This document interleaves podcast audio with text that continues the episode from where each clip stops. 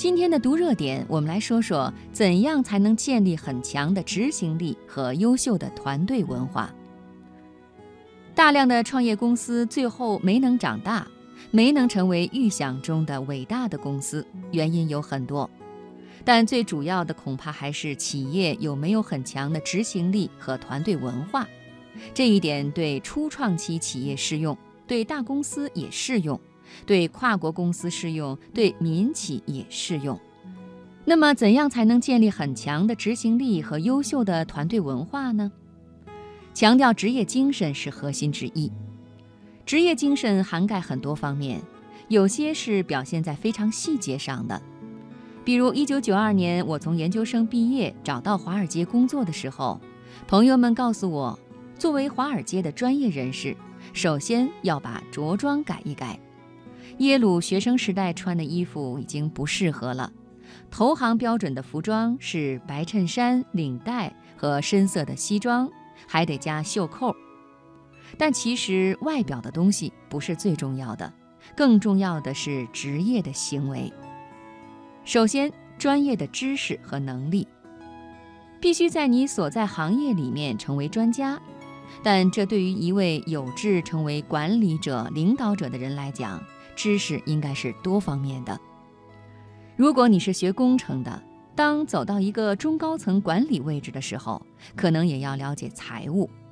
这就是为什么今天我们需要参加 EMBA 这样的课程，因为这里给大家提供了一个全方位了解企业管理、提升领导力等的学习交流平台。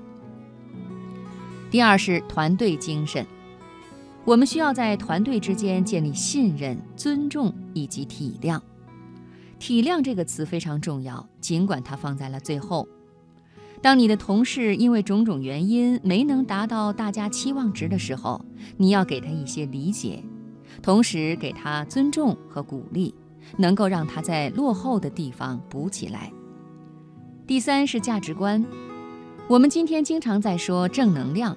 你对待客户、合作伙伴的态度是怎样的？你对周围的家人、朋友是怎样的？善待亲人，善待同事，这也是我们价值观当中非常重要的一点。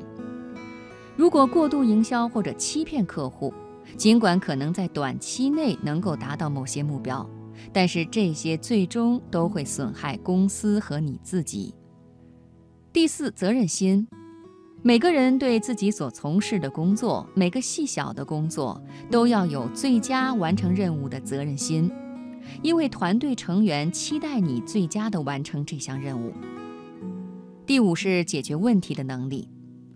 商业社会中很多问题会比书本上的复杂很多，你必须要想出创造性的方法来解决问题，因为没有现成的答案，书本上不会教你，你的老板不会教你。你的同事也没有答案，这也是考验一个人的专业能力。你需要有能力创造性的解决问题，而这个过程往往是在巨大的时间压力下完成的，这是商业社会中经常遇到的。